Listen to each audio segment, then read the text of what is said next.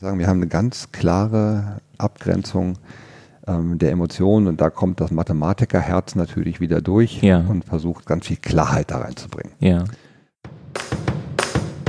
Herzlich willkommen zu einer neuen Episode deines Entscheidungsfinisher Podcasts. Hier bist du richtig, wenn du dein Powerziel erfolgreich umsetzen und deine Zukunft aktiv gestalten willst. Wir freuen uns, dass du dich gemeinsam mit uns auf diese spannende Reise begibst und wünschen dir viel Spaß, inspirierende Gedanken und hilfreiche Erkenntnisse für das Erreichen deines Powerziels. Los geht's! In der heutigen Folge dreht sich alles um das Thema Emotionen und genau darüber spreche ich mit dem Experten für emotionale Souveränität, Christoph Theile, und dieser ist gleichzeitig auch Geschäftsführer der Ecuting GmbH. Nach dem Studium der Wirtschaftsmathematik und des Food Marketings hat Christoph viele Jahre in großen deutschen Handelsunternehmen die Personalentwicklung verantwortet und seit 2008 mittlerweile arbeitet er als Trainer und Business Coach für Führungsebenen von Konzernen und mittelständischen Unternehmen im In- und im Ausland.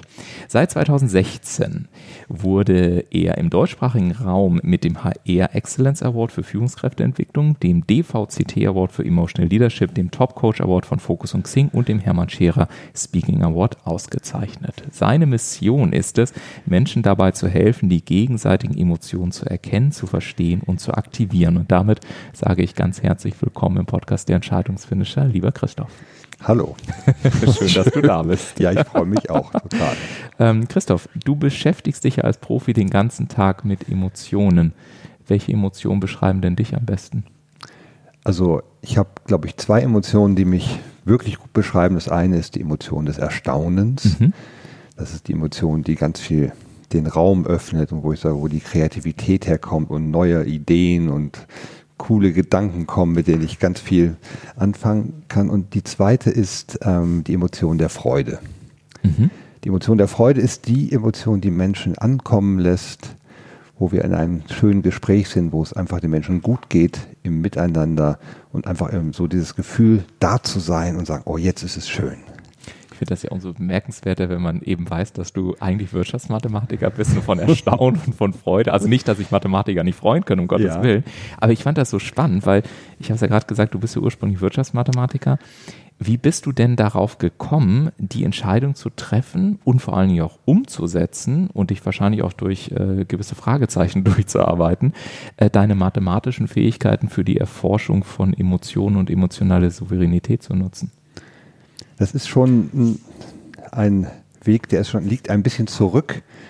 Du hast vorhin gesagt, ich habe in einem großen Handelsunternehmen gearbeitet Mhm. und im Grunde ist es dort passiert. Ich habe Wirtschaftsmathematik studiert, war immer sehr stark im IT-Bereich unterwegs, habe am Ende IT-Strategie gemacht Mhm. und habe ein sehr, sehr großes Projekt auf die Beine gestellt, das Thema Wissensmanagement. Mhm.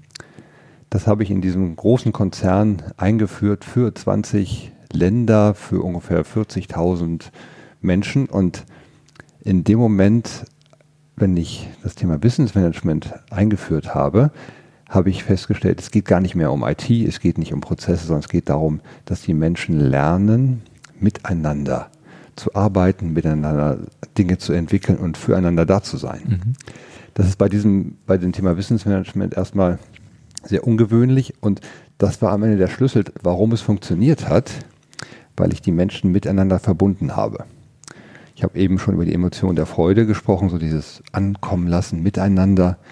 Ich habe für die einen Kontext hergestellt, dass das Thema Miteinander und das Gefühl in einem großen eingebunden sein und nicht in dieser kleinen Einheit, ich bin jetzt hier irgendwie vielleicht in Österreich oder in Vietnam oder in Japan, sondern wirklich sagen, okay, wir, wir wachsen als großes Unternehmen darüber zusammen und teilen miteinander und schaffen gemeinsam große Erfolge und das macht Spaß und Freude und auf einmal kann ich mich auf die anderen Menschen verlassen, auf sie zugehen und das war für die alle sehr, sehr neu und das war der Übergang und als ich dann gemerkt habe, wie gut mir das gelingt, Mhm.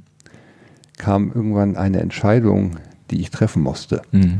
Und diese Entscheidung, die war einfach, ähm, Ich weiß das noch sehr genau, wie es war. Meine Bereichsleiterin kam zu mir und meinte so, Herr Teile, was mache ich denn nun mit Ihnen?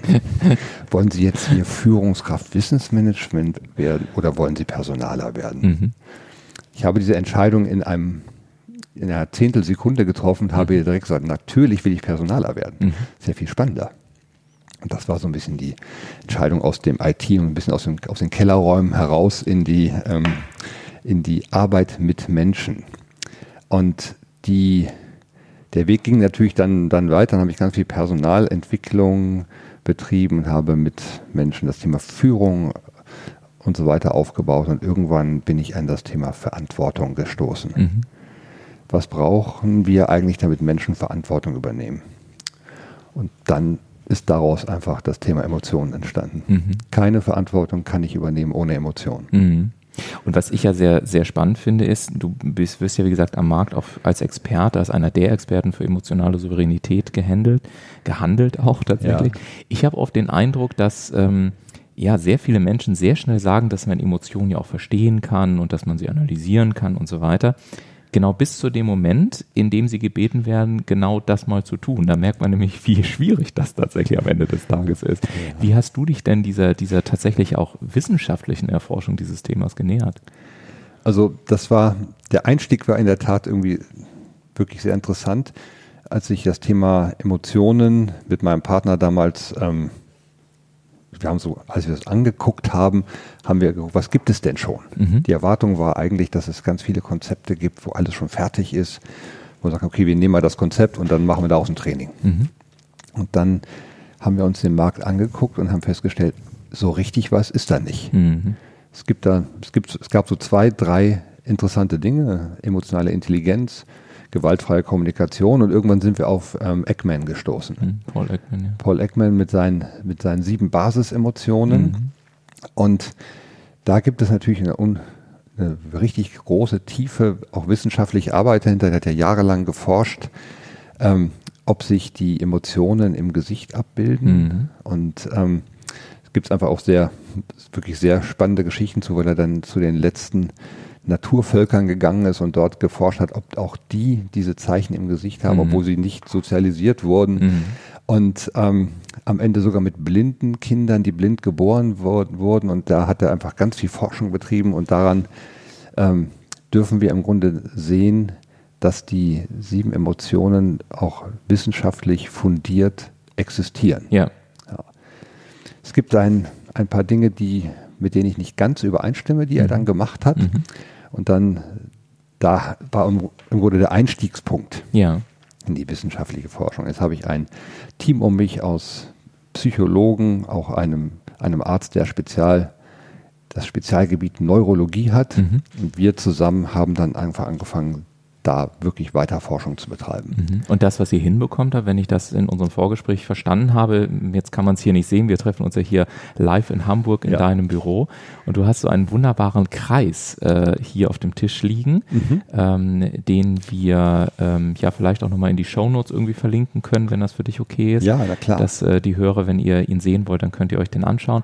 Und ich habe verstanden, dass ihr die Ersten gewesen seid, die es geschafft haben, besonders die Beziehung zwischen Emotionen nachzuweisen. Mhm. Ähm, getreu dem Motto, wenn die eine Emotion zum Beispiel sich regt, dann regt sich auch gleichzeitig die andere und so weiter. Erklär das mal ein bisschen genauer, bitte. Möglichst pragmatisch, damit es die Hörer auch gut nachvollziehen können, die das Bild gerade nicht sehen. Ja, ja genau.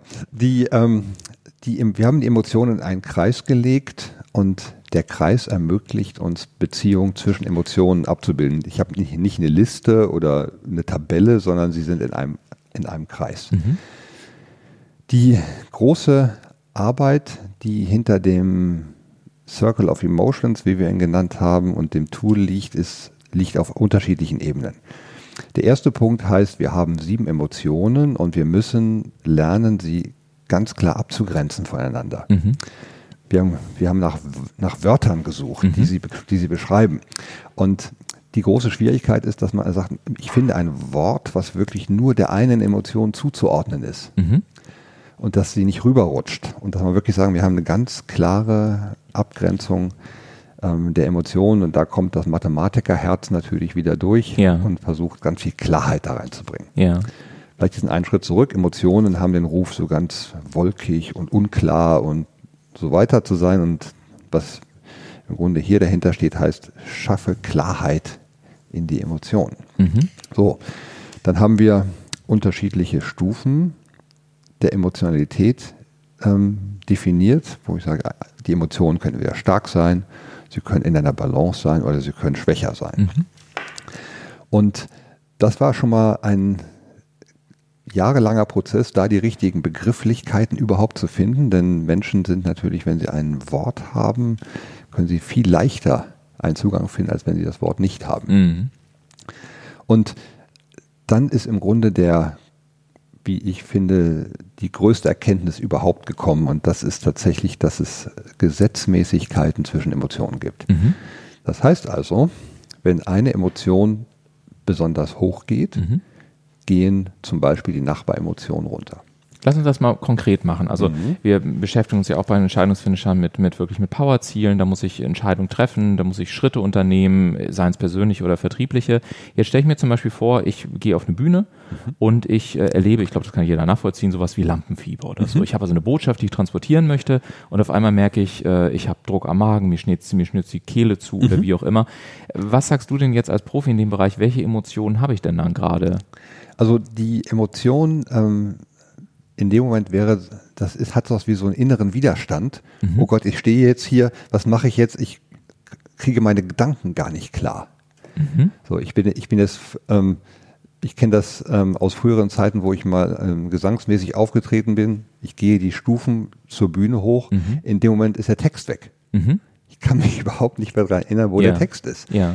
So, das heißt, ich ähm, bin, ich bin in einem, in einem Widerstandsmodus. Mhm. Diese Emotion ähm, verhindert praktisch klares Denken. Mhm. Wir kennen das ähm, aus anderen Kontexten. Es gibt Situationen, Lampenfieber heißt einfach, ich kann nicht mehr, ich kriege nicht einen klaren Zugriff auf das, was ich vorher alles wusste, Mhm. hatte und mein Gefühl wird vollkommen nervös. Mhm. Diese Emotion ähm, ist die sogenannte Gesundheitsemotion. Es geht mir in dem Moment einfach überhaupt nicht gut.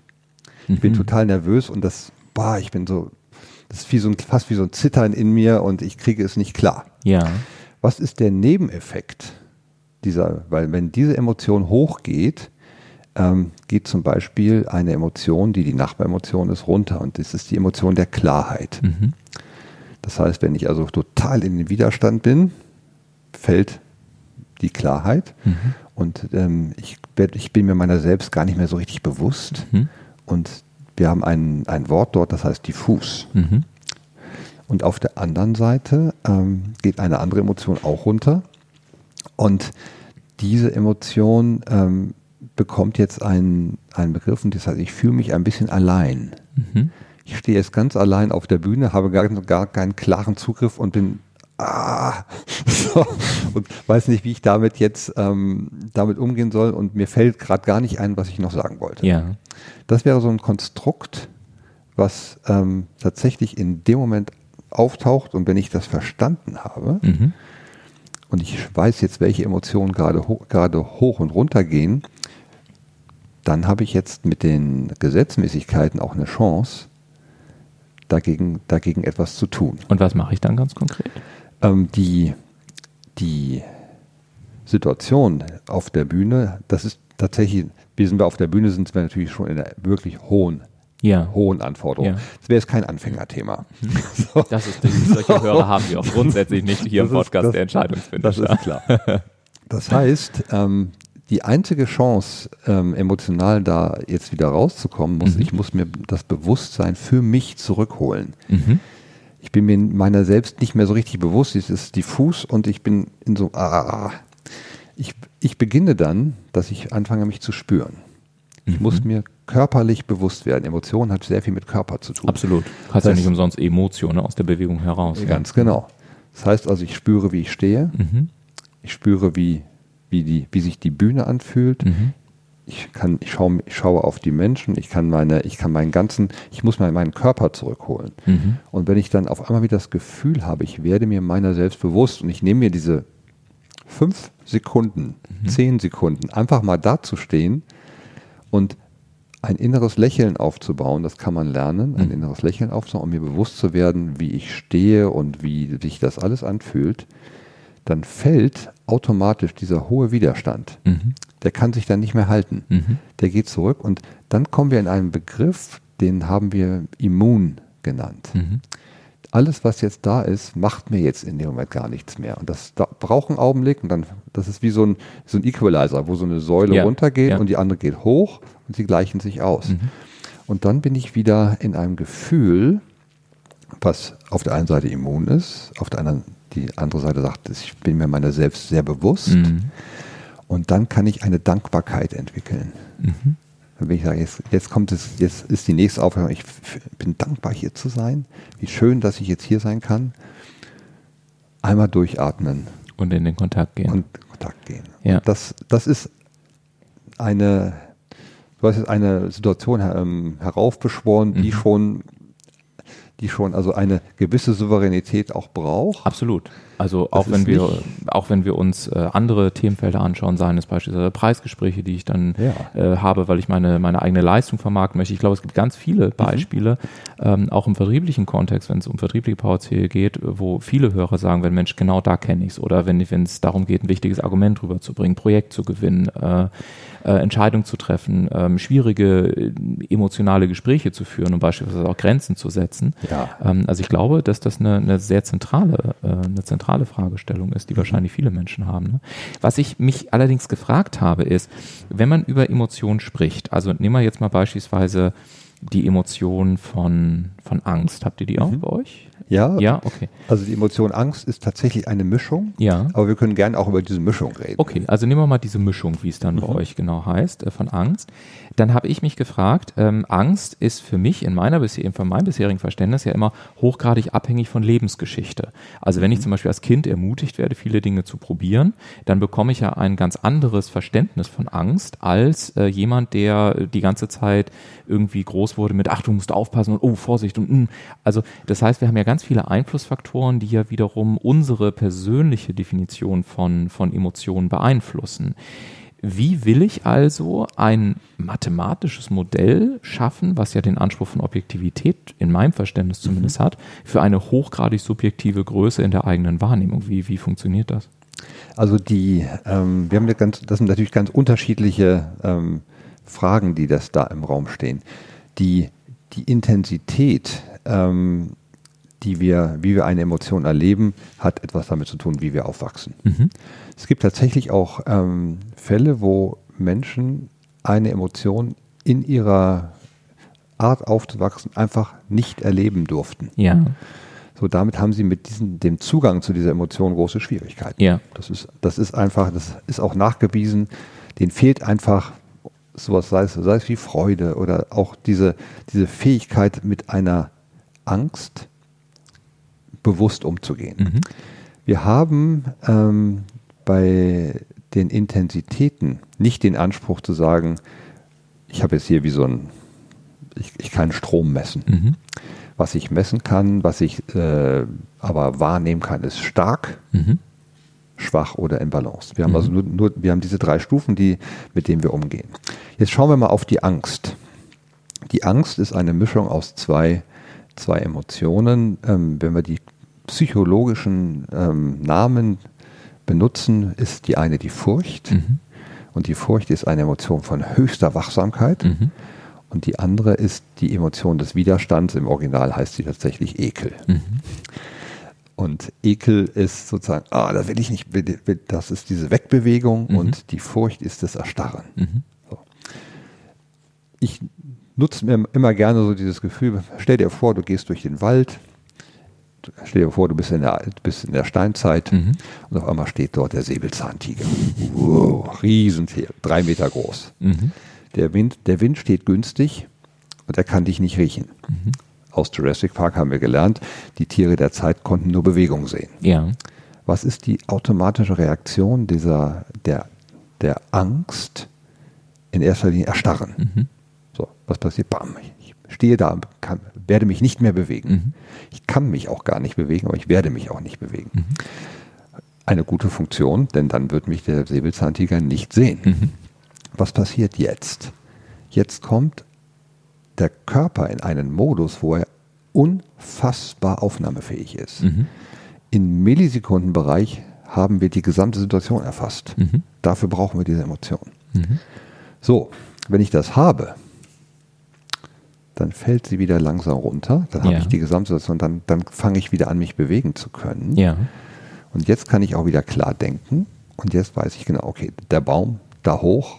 Und jetzt kann ich, einen, kann ich einen Plan entwickeln. Aber in dem Moment, wo erstmal ist, bleibe ich, erstarre ich und das ist gut. Mhm. Die andere Funktion beim, bei der Angst ist das Thema, ich muss hier weg. Mhm. Und das ist die Emotion des Widerstands. Ich habe vorhin schon mal gesagt, die Emotion ist, hat, das, hat das Bedürfnis nach Gesundheit. Ist hier relativ leicht nachzuvollziehen, wenn der Säbelzahntiger ähm, dort steht, ich möchte gerne gesund bleiben. Und das wird nur so sein, wenn ich, wenn ich es schaffe, aus dem Weg zu kommen. Mhm. Und sobald jetzt die Emotion der Wachsamkeit oder der Furcht runtergeht, kommt jetzt, jetzt kommt Bewegung. Und dadurch komme ich wieder in die Fähigkeit, mich zu bewegen und jetzt komme ich weg. So, habe ich dort unterschiedliche Intensitäten als Menschen? Definitiv. Mhm. Es gibt Menschen, die werden auch schneller sein. Die werden dieses, diese Wachsamkeit, bam, bam, geht ganz schnell. Oder welche, die werden erstarren und bleiben dann eine halbe Minute stehen. Mhm. Das liegt einfach an der, der Konstitution. Wir haben ähm, gelernt oder wir haben eine Fähigkeit, Emotionen aufzubauen und abzubauen, die unterschiedlich ist. Mhm. Wenn wir das viel trainieren, dann sind wir ganz beweglich. Das nennen wir dann emotionale Souveränität. Mhm. Aufbauen, abbauen, bam, die ziehen, die ziehen. Das geht wunderbar. Aber es gibt einfach Menschen, die sind daran nicht geübt. Ja. Und dafür gibt es ja dann dich beispielsweise, ähm, wobei wir uns auch bei den Entscheidungsfinishern ähm, sehr viel mit Emotionen bewegen. Ich sage im Übrigen an einer Stelle, mich würde mal interessieren, du hast das ja sieben Jahre jetzt, glaube ich, ungefähr, ne? sieben, zehn Jahre auf wissenschaftlich erforscht. Ich sage ähm, zum Beispiel äh, in, in einem äh, Coaching äh, immer sehr gerne, es gibt keine guten und es gibt keine schlechten Emotionen. Wenn ich dir so zuhöre, dann scheint das auch äh, ein Ergebnis eurer Arbeit gewesen zu sein, oder? Unbedingt. Ja. alle Emotionen sind für uns einfach, sie sind da und sie haben alle ihre Bedeutung. Und ist dieses Gut und Schlecht ähm, kann aus meiner Sicht einfach nicht funktionieren. Ja. Ich habe ähm, auch Erlebnisse mit Wut und wo es gibt einfach Konzepte, die würden sagen, Wut ist eine schlechte Emotion. Mhm. Ähm, die, wenn, wenn Menschen in Wut geraten, dann, dann immer aus einem guten Grund. Ja. Es zeigt uns etwas. Ja, ja. So. Und die Emotionen sind einfach unglaublich gut da drin, uns zu zeigen, was der Mensch braucht. Mhm. Und das ist auch, das ist einfach auch Teil dieses Circle of Emotions, wo ich sage, wir können die Bedürfnisse hinter den Emotionen erkennen. Mhm. Bleiben wir ganz kurz noch bei der Angst. Mhm. Ich habe die Furcht und den Ekel dargestellt. Es gibt zwei Bedürfnisse dahinter, Sicherheit und Gesundheit. Mhm. Die beiden, wenn ich in, wenn ich in Angst bin, habe ich das tiefe Bedürfnis nach Sicherheit und Gesundheit. Und es ist momentan nicht erfüllt. Mhm. So, und deswegen kommen diese Emotionen so stark heraus und sie zeigen mir, was ich jetzt brauche. Gut, jetzt ist es natürlich nur so, wenn ich mir das jetzt zum Beispiel, nehmen wir mal eine Vertriebssituation, ähm, ich bin zum Beispiel angehalten, ein bestimmtes Ergebnis zu erzielen, ja. Und jetzt bekomme ich zum Beispiel gesagt, okay, was weiß ich, in Quartal 1 hast du 100.000 gemacht, im neuen Quartal musst du eine Million machen. Jetzt kriege ich auf einmal Angst, weil ich denke, oh, oh mein Gott, wie soll ich das hinbekommen? Panik. Wenn ich dich richtig verstanden habe, ist zum Beispiel mein Gefühl nach Sicherheit damit dann nicht mehr erfüllt. Jetzt kann ich mir aber diese Sicherheit ja schwer zurückholen, wenn die Zielvorgabe zum Beispiel ist, ich muss eine Million machen. Also das heißt, ähm, die emotionale Souveränität ist doch dann auch an äußere Rahmenfaktoren gebunden, die ich womöglich gar nicht beeinflussen kann. Also das heißt, wenn ich, wenn ich das jetzt richtig interpretiere, habe ich praktisch Faktoren, die von außen auf mich einprasseln, die mich in einen emotionalen Zustand versetzen. Ja. Aber das viel Spannendere wäre doch dann zu sagen, wie kann ich denn dann trotzdem von innen heraus dem praktischen Gegengewicht entgegensetzen, sodass sich das praktisch emotional neutral verhält. Soweit richtig verstanden? Ja, genau. Ja. Oder auch, ähm, dass ich einen Weg finde, einfach ganz bewusst da wieder rauszukommen. Wir, wir gucken uns die Emotionen im Grunde von zwei Seiten an. Es gibt einen Reiz, der kommt von außen. Jetzt kommt er also mit seinem ähm, Ziel von 100.000 Euro und im letzten Jahr waren wir bei 30. Ja. Das ist unmöglich. Ja, Bam, gehe ich sofort, gehe ich natürlich sofort hoch. ja.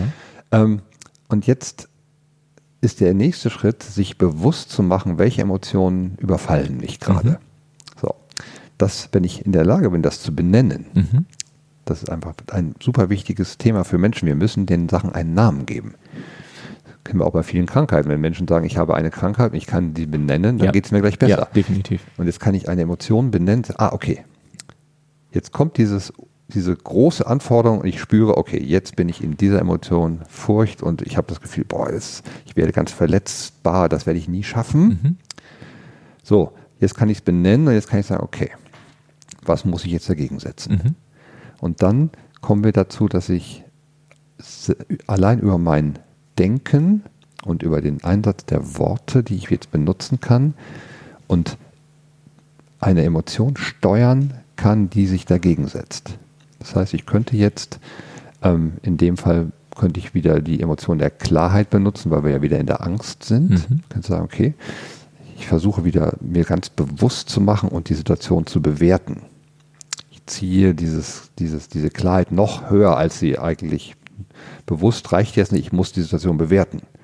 So, wenn ich das tue, dann fällt einfach der, dieses Unkontrollierte und diese Panik fällt einfach runter. Mhm. Ich muss mir dafür einen Augenblick Zeit nehmen. Das geht, ne, ich sage, okay, jetzt gucke ich mir ganz genau an, wo, wo stehe ich denn gerade? Ja. Was ist es denn? Wie ist Ja. es denn ganz genau? Ja. Und schon fange ich wieder an, bisschen, bisschen klarer zu werden. Mhm. Also vom Modell her finde ich das äh, plausibel, total nachvollziehbar. Jetzt komme ich ja sehr stark aus der Praxis und ich stelle mir gerade so Fragen, viele Dialogsituationen passieren ja ganz, ganz schnell. Also wenn ich in Unternehmen zugegen bin, dann erlebe ich es häufig. Können Sie mal ganz kurz kommen, ich hab da mal. Es ist, findet Flurfunk statt. Es gibt mal schnell was zwischen Tür und Angel. Es wird mal schnell ein Telefonat geführt. Also wir leben ja sehr, sehr wenig in einer Zeit, in der tatsächlich noch Zeit ist, sondern äh, in der, naja, sagen wir mal, wir haben natürlich immer noch dieselbe Zeit, aber die, die Zeit, die wir uns nehmen, äh, ist ja teilweise, teilweise super radikal reduziert für einzelne Tagesagenda-Punkte, die ich so im Kalender stehen Ja. habe. Also ähm, wenn du jetzt auch mit Führungskräften arbeitest und es geht um emotionale Souveränität und es sind Führungskräfte, die haben 20, 30, 40 Termine am Tag, also im Termin im Sinne von Telefonate, Abstimmungen und so weiter. Wie schaffst du es denn dann oder wie schaffen es die Führungskräfte dann so schnell in dem Zugriff auf diese ganzen Lösungsmechanismen zu werden und zu sein, dass das ja praktisch, ich will mal schon sagen, fast unbewusst automatisiert am Ende des Tages läuft, oder? Ja, am, am Ende sind wir natürlich in der Trainingssituation. Das heißt, der erste Schritt, du hast es vorhin ja auch schon mal gesagt, ähm, Emotionen erkennen, Mhm. Emotionen verstehen, aktivieren. Mhm. Wenn ich, ähm, je mehr ich es übe, umso schneller werde ich da drin. Mittlerweile Menschen, die da sind drin, sehr trainiert sind, die können diese ganzen Emotionen folgen in einer Sekunde, in zwei Sekunden Mhm. aufbauen. Mhm. Aber dazu muss ich diesen Prozess durchgehen. Ich muss es verstanden haben und ich muss irgendwie, muss es trainiert haben, muss es geübt haben. Okay, und jetzt frage ich mich, ähm, das erlebe ich häufiger bei, bei Managern und ich habe mich lange Zeit gefragt, womit das zusammenhängt, habe mich damit sehr intensiv auseinandergesetzt, warum beispielsweise es Menschen gibt, die, ähm, die hochempathisch, oder an, noch viel kürzer gesagt, es gibt einfach Menschen, die sind hochempathisch und andere Menschen haben dieses Talent nicht. Die sind nicht so schnell im Zugriff auf die Empathie, die sind aber sehr viel besser zum Beispiel darin, Gesamtzusammenhänge zu sehen. Wenn du denen irgendein Problem auf den Tisch schmeißt, dann hast du ja Leute, die sagen zuerst, oh Gott, wie sollen das die Menschen machen? Wie betrifft das Menschen? Und du hast andere, die sagen, okay, ist ein Problem, muss gelöst werden, zack, weg damit. Wie geht ihr denn in deiner oder in eurer Arbeit damit um, mit, diesem, mit diesen unterschiedlichen Fähigkeiten, ähm, Menschen überhaupt empathisch wahrnehmen zu können? Denn das ist häufig eine Sache, die ich ganz häufig im Vertrieb feststelle. Wenn wir da so einen Hardcore-Pragmatiker haben und der trifft auf Menschen, die emotional geprägt sind, dann ist ja alleine das, das Erkennen von Menschen und das Fühlen von Menschen schon im ersten Schritt zumindest deutlich schwerer. Also aus meiner ähm, Erfahrung der letzten zehn Jahre, wo ich mich mit dem Thema auseinandersetze, ist es so, jeder kann es, Mhm. aber viele Menschen lassen es nicht zu. Mhm. Das heißt, die, die Fähigkeit, der, die sieben Emotionen einzusetzen und zu nutzen, haben wir alle. Ja. Bei, all, bei jedem sind die, sind die grundsätzlich angelegt. Ich habe vorhin gesagt, wenn man halt irgendwie aufwächst und man durfte diese, diese Art von Emotionen niemals haben, dann ist es schwerer. Ja. So. Ähm, das ähm, gehen wir in eine Gesprächsführung oder eine Gesprächsübung. Ich habe vorhin von der Emotion der Freude gesprochen, das ist die Emotion des Ankommens. Mhm. Wenn ich lerne, die Emotion des Ankommens ähm, zu fühlen und auszuspielen in einem, in einem Gespräch, dann lerne ich, den anderen wahrzunehmen. Mhm. Wenn ich das nicht tue, bin ich so rastlos und bin immer nur am Bam, Bam, Bam, am Machen und Tun. Wenn ich jetzt mal sage, okay, ich lerne jetzt wirklich ganz, ganz bewusst, ich nehme diese zehn Sekunden Zeit und lasse den anderen erstmal bei mir ankommen und dann auf einmal fange ich an, den wahrzunehmen. Und dann lerne ich, wo muss ich hingucken. Auch das Thema Emotionen erkennen. Ich habe vorhin von Eckman gesprochen, ähm, der uns einen Hinweis gegeben hat, wie kann ich Emotionen im Gesicht erkennen. Mhm. Wir kommen auf ein ganz wichtiges, äh, auf ein ganz wichtiges System, was viele vielleicht schon gehört haben, und das ist das System der Spiegelneuronen. Mhm. Ähm, das ist eine von den wichtigen Erkenntnissen, gerade wenn wir mit Menschen in Gesprächen sind. Die Emotion, die ich bei mir habe, spiegelt sich bei meinem Gegenüber. Mhm. Oder andersrum, die Emotion meines Gegenübers spiegelt sich bei mir. Mhm. Gucken, wer intensiver ist. Wenn ich also jetzt mit einer totalen Nervosität in ein Gespräch reingehe, wird mein Gegenüber auch nervös. Hm.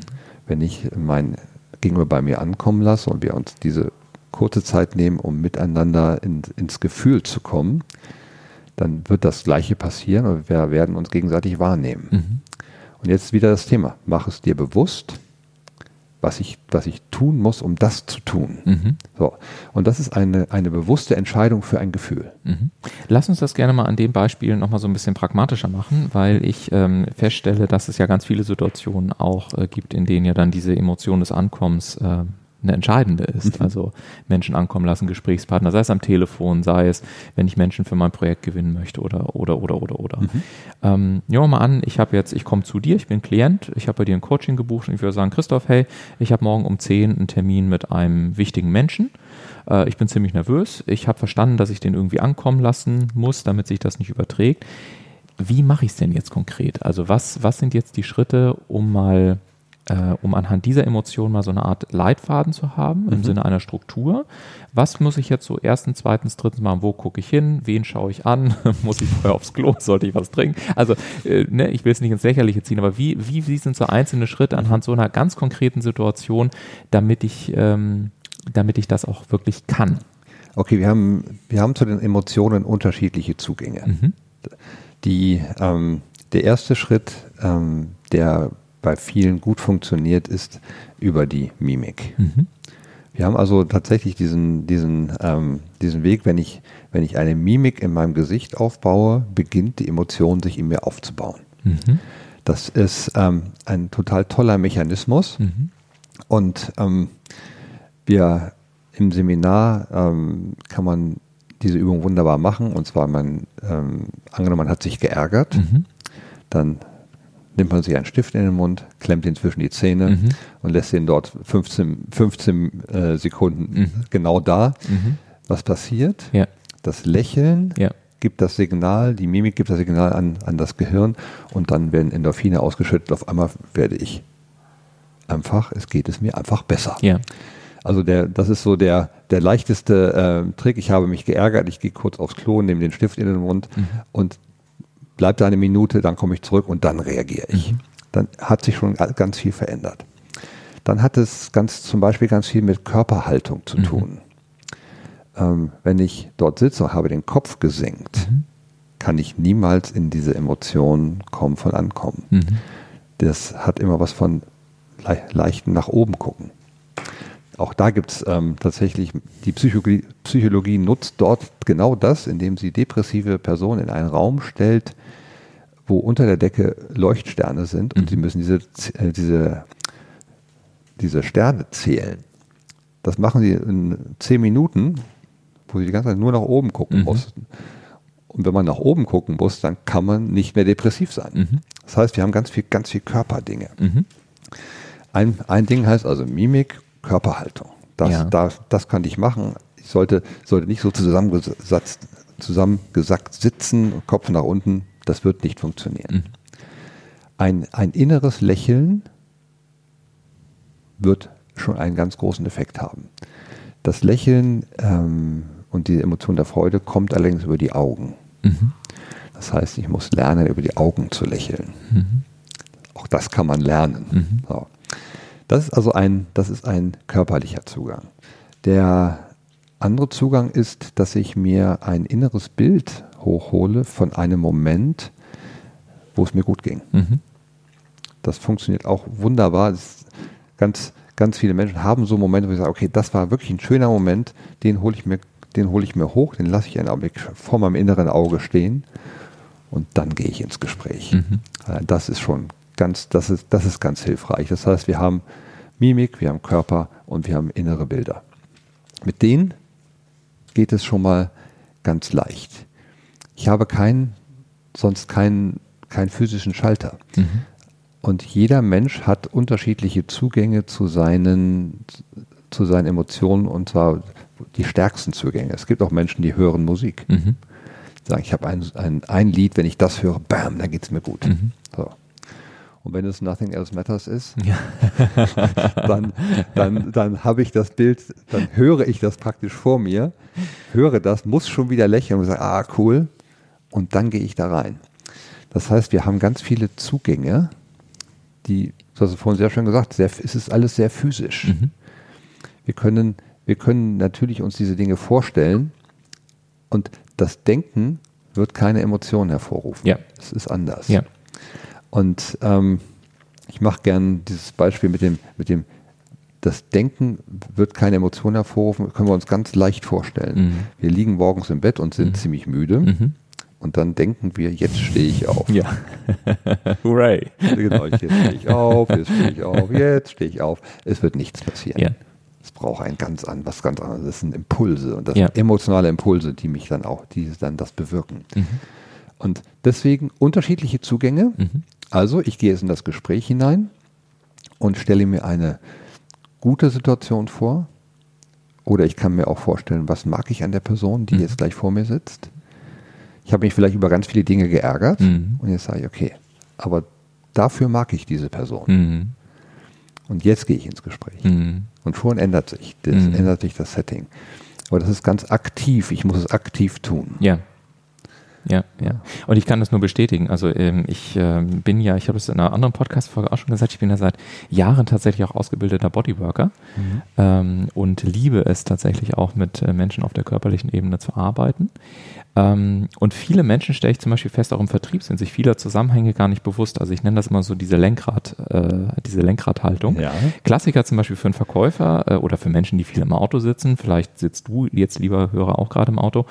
Ähm, ist ja ganz häufig die Situation, wir haben unsere Arme am Lenkrad gucken so leicht äh, nach unten, der Oberkörper ist leicht gebeugt, die Schultern fallen nach vorne und wir haben so diese Lenkradhaltung ja. und fahren irgendwie fünf Stunden über die Autobahn und müssen natürlich gucken, dass wir zum nächsten Termin kommen und dann wird die Zeit eng und dahin kommt noch der Stau und dann sind wir, haben wir es sowieso gerade geschafft, wir springen aus dem Auto und wir rennen in den Termin.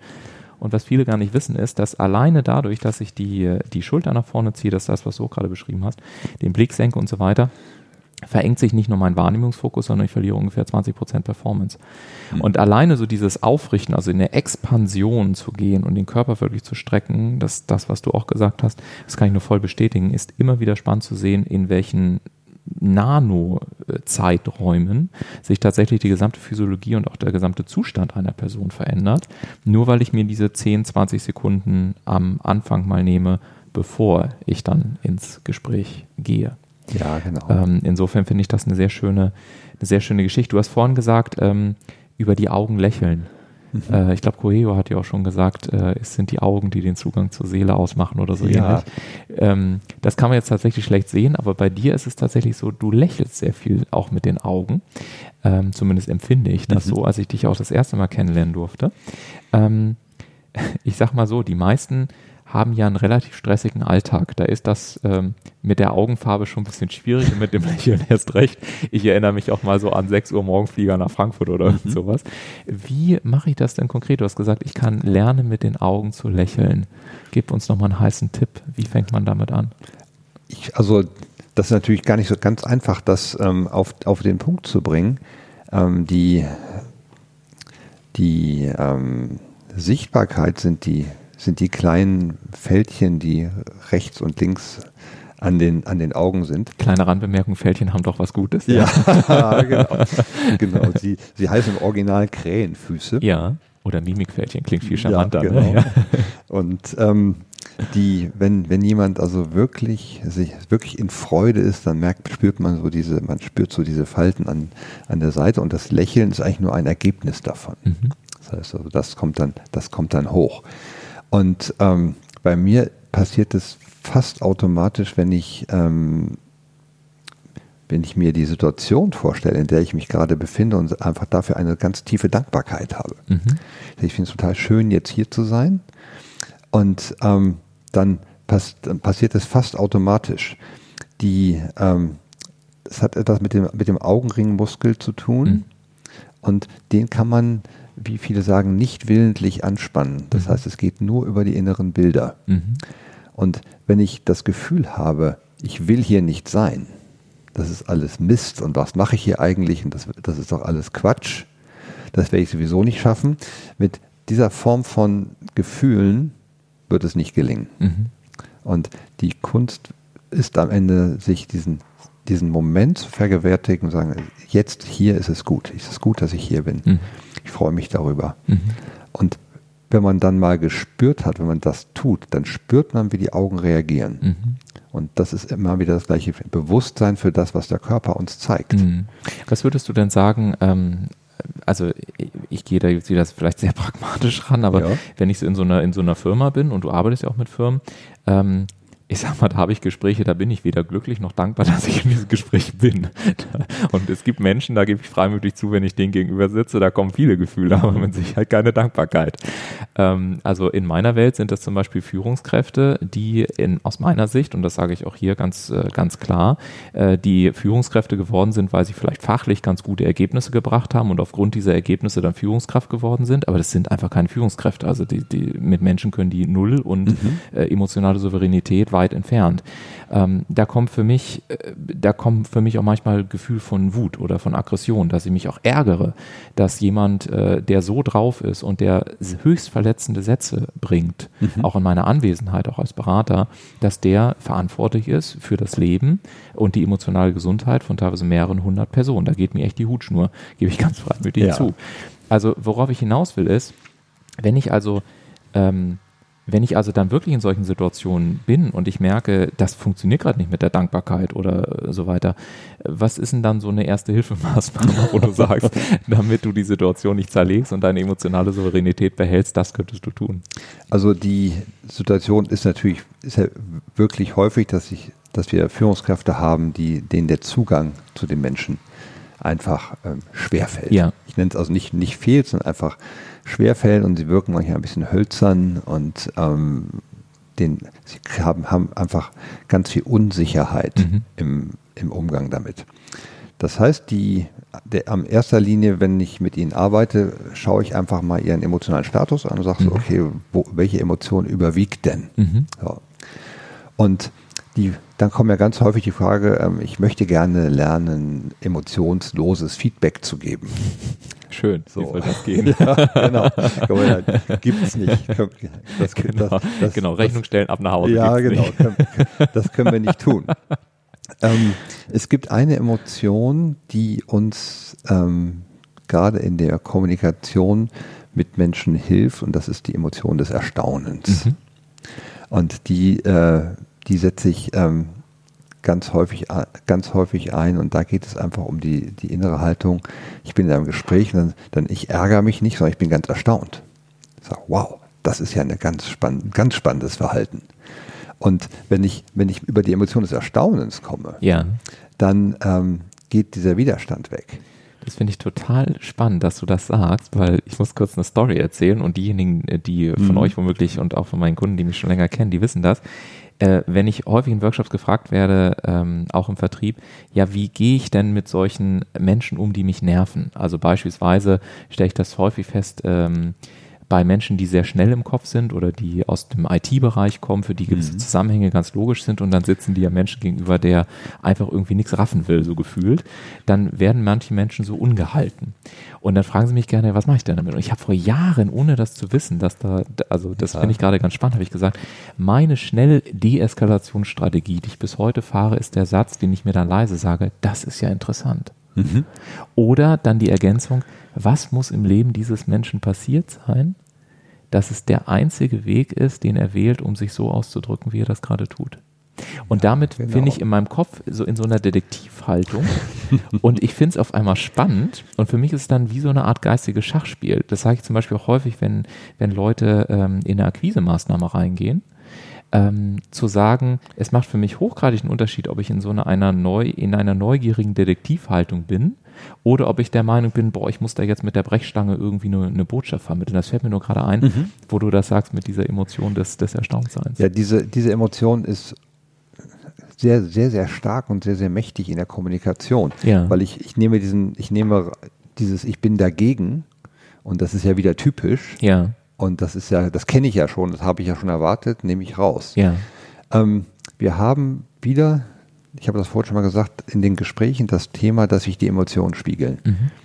Ich habe das ganz häufig in so einem Thema Delegation, wo ähm, da kommt, ich weiß ganz genau, ich habe eine schwierige Aufgabe als Führungskraft, die muss ich meinem Mitarbeiter verkaufen. Mhm. Ich habe das Gefühl, ah, das, das wird schwierig. Das wird ja, der wird wahrscheinlich wieder so und so reagieren, der mhm. wird wieder wieder ganz unzufrieden sein. Und allein mit diesem Bild, mit dem ich da reingehe, erzeuge ich schon bei meinem Gegenüber genau das. Mhm. So, weil ich überhaupt nicht ähm, frei bin, ähm, ihm seine eigene Welt zu lassen. Und ich mhm. projiziere meine schon direkt in ihn und ich weiß schon genau, er wird sowieso das und das tun. Mhm. Und diese Emotion des Erstaunens und des Interesses für das, was jetzt kommt, nimmt das komplett raus. Mhm. Ich gehe also in ein Gespräch hinein und sage, ich bin mal ganz gespannt, was jetzt passiert. Und ähm, wenn ich, hast du eben sehr schön gesagt, das ist eine, eine sehr, sehr starke Methode, um das alles komplett rauszunehmen. Mhm. Und sie ist, sie, ist, sie ist ganz offen, sie ja. öffnet für alles ja. Ja. sagt so, ich bin nicht mal wirklich auch menschlich ganz interessiert. Es gibt ein Thema, was ich bei Führung immer habe. Führungskräfte müssen am Ende Menschen mögen. Ja.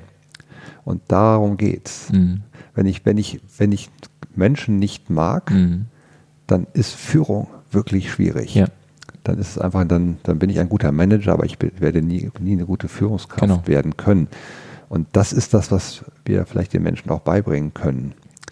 Was mögen wir an Menschen? Ja, und sich vielleicht auch in dieser Rolle nochmal klar zu werden. Ne? Mhm. Also ähm, für mich, ich habe in einem Coaching gelernt, das fand ich für mich ganz pragmatisch, zu sagen, in jedem Unternehmen gibt es einen Visionär es gibt einen Manager und es gibt, ob man den Begriff oder mag oder nicht mag, das sei jetzt dahingestellt, aber so wurde es mir damals erklärt, es gibt immer so die Biene, also den Arbeiter, die mhm. Arbeiterin, die einfach wegarbeitet. Und häufig ist es so, dass Unternehmen deswegen nicht funktionieren, weil wir maximal zwei dieser drei selber hinbekommen. Mhm. Also äh, bei mir ist es zum Beispiel so, selbst offenbarende Botschaft, ich bin wahnsinnig gut im, im Arbeiten und ich habe eine unglaubliche Inspirations- und Visionskraft, aber ich bin im Verhältnis dazu schwächer in dem Aufstellen von klaren Strukturen und Prozessen. Mhm. Das heißt, wenn ich das erkenne, wo ich gut bin und wo ich nicht gut drin bin, kann ich das natürlich ergänzen und darüber diese Triade letztendlich stabilisieren. Das äh, deckt sich so ein bisschen mit dem, was, was du auch sagst. Vielleicht bei, bin ich eher Führungskraft, bin ich eher Manager, also überhaupt auch ein Bewusstsein zu schaffen. Ja. Welche emotionale Signatur, sage ich mal, hat eine Führungskraft? Welche emotionale Signatur hat ein Manager? Ähm, ist das aus deiner Sicht vergleichbar? Ja, das, das passt gut. Gerade in dem, äh, was du gerade erzählst, fällt mir eine Geschichte von einem Coaching ein, die, glaube ich, ganz gut dazu passt. Mhm. Ich hatte mal eine Bereichsleiterin Controlling mhm. im, im Coaching und die kam mit mir mit der Aufgabe zu mir, Herr Teile, ich möchte gerne empathisch werden. Ja. Und das ist natürlich erstmal so, Controller und empathisch war, ja. war, war irgendwie interessant. Und ähm, dann hab, bin ich mit der ersten Frage reingegangen, ähm, was mögen Sie an Menschen? Mhm. Und ich kann mich noch an die, an die ähm, Antwort erinnern. Ich mag an Menschen, wenn sie das tun, was ich ihnen sage. Ja. So, okay. so das war ein guter Einstiegspunkt. Ja. Und dann haben wir ähm, an diesem Thema gearbeitet und hat sie die Aufgabe bekommen, äh, mit Menschen ins Gespräch zu gehen. Mhm. Dann mit der, mit der, mit der, mit der Frau am Empfang, mhm. mit der hat sie sich hinterher richtig angefreundet mhm.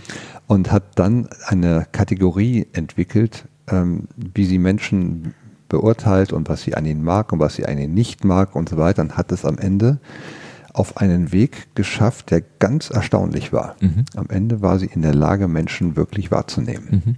Also man kann das, sie hat das gelernt. Mhm. Und genau über diesen Schlüssel zu sagen, was mag ich eigentlich an Menschen und ähm, sich darauf einzulassen. Ja. Das finde ich auch ganz spannend, weil ähm, unter Empathie, ich habe früher immer gehört, als ich mich mit dem Thema angefangen habe zu beschäftigen, da hieß es immer ja, Empathie heißt, du musst alles fühlen, was der andere fühlt. Ich habe irgendwann für mich zumindest verstanden, das heißt lange nicht Empathie, genau. äh, sondern Empathie ähm, heißt in, in meiner Welt von dem, was ich heute weiß, dass ich der Einzigartigkeit von etwas oder auch äh, von einer Person beispielsweise, dass ich der Einzigartigkeit Raum gebe. Mhm. Das ist meine Definition von Empathie. Ähm, das heißt, in dem Moment, wo ich wo ich, egal in welcher Situation ich bin, einem, einem Menschen das Gefühl gebe, dass es eine Form der exklusiven Aufmerksamkeit gibt, aus welchen Gründen auch immer, weil ich mhm. Business machen möchte, weil mich der Mensch interessiert, weil ich irgendwas spannend finde oder was auch immer, in dem Moment steigt in meiner Wahrnehmung zumindest auch immer die Bereitschaft des anderen, sich zu öffnen. Mhm. Ähm, deckt sich das mit deinen Erkenntnissen? Ja, ganz genau. Mhm. Damit sind wir diesen, diesen Raum offen, ja. diesen Raum öffnen dafür und dann verändert sich ganz viel. Mhm. Und wenn ich, ähm, wenn ich das tue, dann kriege ich auf einmal einen Zugang und ich nehme, ich gebe mir die Chance, den anderen wahrzunehmen. Ja. Und das ist am Ende natürlich ein ganz, ein ganz großer Schlüssel. Und wenn ich jetzt ähm, in mir selbst so dieses, dieses grundsätzliche Interesse an dem anderen erzeuge, dann geht bei mir gleich das Lächeln los. Ja, ja. Hast du abschließend äh, gefragt, eine Idee darum, warum oder eine Idee dafür, warum ähm, zum Beispiel auch in der Literatur immer weniger positive emotionale Wörter ähm, zustande kommen. Ich habe eine, eine, Umfrage gefunden oder eine Analyse gefunden, die ähm, über Google beispielsweise mit den Datenbanken durchgeführt worden. In England ist sie, glaube ich, gemacht worden. Und da kam raus, dass seit dem Zweiten Weltkrieg die Anzahl von negativen Wörtern äh, oder auch angstbesetzten Wörtern, Emotionen stark zunimmt, aber dass generell das emotionale Vokabular äh, deutlich äh, abgenommen hat. Hast du dafür aus deiner Sicht eine, eine Erklärung, warum das so sein könnte? Also die das Thema emotionales Vokabular erstmal finde ich einfach ein ganz, ganz wichtiges, wichtiges Thema. Ich habe seit, ähm, seit ich das ähm, Thema einfach bearbeite, habe ich immer in Führungskräfte gefragt, sie sollten mir einfach mal emotionale Begriffe aufschreiben. Mhm. Und in der Regel kommen sie nicht über zehn. Mhm. Das, wir haben heute durch das, wie unsere Welt ist, sie ist digital, sie ist prozessorientiert, ähm, auf diesem Be Gebiet sind wir unfassbar versiert, mhm. aber uns fehlen die Worte für die Emotionalität. Mhm. So, und die, wenn wir heute in die Welt gucken, die Frage, die du gestellt hast, die Angst ist natürlich eine Methode, die überall eingesetzt wird, mhm. politisch, gerade wenn wir auch in, in die Vereinigten Staaten gucken, mhm. alles Mögliche, da, da würde ich wahrnehmen, die, dass mit ganz viel die, die Angst genutzt wird. Mhm. Und dadurch entwickeln sich, glaube ich, auch da ganz, ganz, viele, ganz viele Worte. Ich finde das im Radio total spannend. Mhm. Dann gab es irgendwann die Kategorie die gute Nachricht des Tages, ja. um etwas dagegen zu setzen. Allein die Tatsache, dass es diese Kategorie gegeben hat, ja. zeigt genau, wo, wo wir sind. Ja. Gucken wir uns die, die Nachrichten an. Wir gucken immer darauf, was, was war schlimm, mhm. was, war, was mhm. war Krieg, wo sind Menschen zu Schaden gekommen. Das ist das ist total da. Und diese andere Seite, die ist ganz unterbesetzt. Mhm. Und ich habe immer gesagt, die, ähm, die Zeit der Emotionen bricht jetzt an. Mhm. Wir haben uns jahrelang mit Digitalprozessen allem beschäftigt. Jetzt wird es Zeit, auf die Menschen zu gucken. Mhm. Und deswegen brauchen wir gerade diesen Zugang zur Emotionalität, denn da steckt die große Kraft. Mhm. Und deswegen, ich habe die gleiche Beobachtung gemacht und ich fand es sehr erstaunlich, wie wenig Emotionen, Begriffe ja. genutzt ja. werden. Ja, und wie auch damit gearbeitet wird. Ne? Also ich habe häufig das Gefühl, äh, umso mehr Menschen sich so auf ihren Weg machen. Also ich finde, wir sind ja wirklich in einer Zeit, in der Persönlichkeitsentwicklung ganz, ganz ge wichtig geworden ist, in der immer, in der sich auch Unternehmertum verändert. Also auch dieses, diese Bewandtnis, wenn ich mir das in Amerika anschaue, dass äh, durchaus mehrere Jobs mittlerweile total üblich sind. Und zwar nicht, weil ich es nicht geschafft habe oder so, sondern weil Leute eher sagen, ich möchte mich auf verschiedene Facetten zum Ausdruck bringen. Mhm. Ähm, da werden wir hier, glaube ich, auch noch äh, sehr, sehr spannende Lernfelder haben. Aber worauf ich hinaus will, ich habe das Gefühl, umso mehr Menschen sich auf ihren Weg machen, umso mehr Menschen sagen, dafür bin ich nicht mehr bereit, umso mehr Menschen in die Klarheit kommen, umso mehr wird systemseitig auch versucht, Angst zu schüren. Mhm. Und aus dem heutigen Gespräch ist mir, ist mir nochmal ein interessanter Zusammenhang klar geworden, nämlich zu sagen, die Angst verhindert eben auch die Klarheit. Ja. Und das heißt, umso mehr Menschen natürlich in die Klarheit kommen, ist ja auch die Frage, das wäre dann vielleicht ein Thema für einen Folgepodcast, ähm, ob ich das als System möchte ähm, oder ob ich vielleicht eine Kontrollenergie wie die Angst dagegen halte, mhm. um da wiederum eine gewisse Balance zu schaffen. Also das finde ich ist ein interessantes Gedankenmodell, was wir beide aber wahrscheinlich heute nicht mehr abschließend ja, diskutieren werden vielleicht, können. Vielleicht noch ein, ein, ein Punkt zur Angst, denn die, die Angst ja, verhindert noch viel mehr. Ja. Auf der einen Seite Klarheit, mhm. auf der anderen Seite verhindert sie Bewegung. Mhm. Das heißt, wir, wir können, wir, wir tun nichts mehr, weil ja. wir noch in Erstarrung sind. Ja. Und das Allerschlimmste der Angst am Ende ist noch, ähm, wir fühlen uns ganz allein und ja. wir lassen nichts Neues zu. Und damit haben wir, wenn das regiert, Veränderung, Bewegung und Klarheit. Die drei Dinge gehen verloren und das lässt sich dadurch einfach auch sichtbar machen. Ja. Großes Thema. Großes, großes Thema. Wir haben also einiges zu tun. Sagt Christoph Deile, Geschäftsführer der EQting GmbH aus Hamburg. Und wenn du noch mehr zu Christoph erfahren möchtest, beziehungsweise dir auch den Circle of Emotions äh, anschauen möchtest, dann findest du alle weiteren Informationen in den Show Notes. Und wenn du künftig exklusive Informationen, auch Videos zum Thema Podcasting, Zugang zu dem einen oder anderen Gewinnspiel etc. haben möchtest, dann schau mal jetzt auf www.ulfzinne.com slash podcast, registriere dich für meinen neuen Podcast-Letter und erhalte kostenlos exklusiven Content. Und wenn dir diese Episode gefallen hat, dann abonniere einfach den Podcast, hinterlasse mir eine kurze Bewertung, denn das hilft am Ende vor allem dabei, noch weitere spannende Gäste zu gewinnen, wie dich heute, Christoph. Ich sage an dieser Dank. Stelle nochmal ganz, ganz herzlichen Dank für dein Gespräch und dein abschließendes Statement. Ich finde es sehr schön, dass ähm, jemand oder zu erleben, mit dir zu erleben, dass ähm, Emotion nicht bedeutet, alles immer ganz laut und alles muss extrovertiert sein und man muss rumbrüllen und man muss die ganze Zeit auf den Tisch tanzen, sondern auch jemand zu erleben, der, der ruhig und sachlich und neutral und trotzdem präsent das rüberbringt. Ich glaube, das ist nochmal eine feine Botschaft, dass äh, auch hier ist kein gut und kein schlecht im Sinne von extrovertiert, introvertiert, lauter, leiser gibt, sondern dass am Ende dann äh, einfach alles zusammengehört und sich auch alles miteinander verbindet für das bestmögliche auch emotionale Souveränitätserlebnis. Dafür auch nochmal vielen Dank. Sehr, sehr gerne. Und äh, die nächste Episode hört ihr dann am kommenden Montag ab 10 Uhr. Bis dahin eine weiterhin entscheidungsstarke Zeit und viel Erfolg beim Umsetzen deines persönlichen und oder vertrieblichen Powerziels. Macht's gut. Ciao, ciao. Tschüss.